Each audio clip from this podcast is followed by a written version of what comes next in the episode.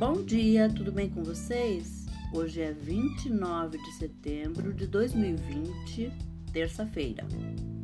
E eu desejo a vocês um dia lindo, cheio de coisinhas de fazer sorrir. Hoje a receita é soufflé de palmito.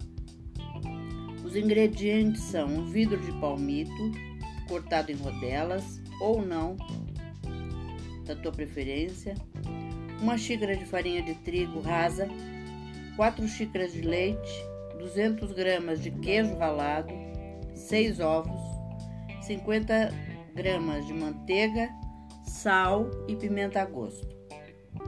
Pimenta do reino. Modo de fazer: derreter a manteiga numa panela, tirar do fogo e misturar com a farinha. Adicione o leite aos poucos, misturando bem para não embolar. Levar ao fogo novamente, mexendo bem até que apareça o fundo da panela. Retirar do fogo e adicionar o palmito cortado, o queijo ralado, as gemas e as claras batidas em neve.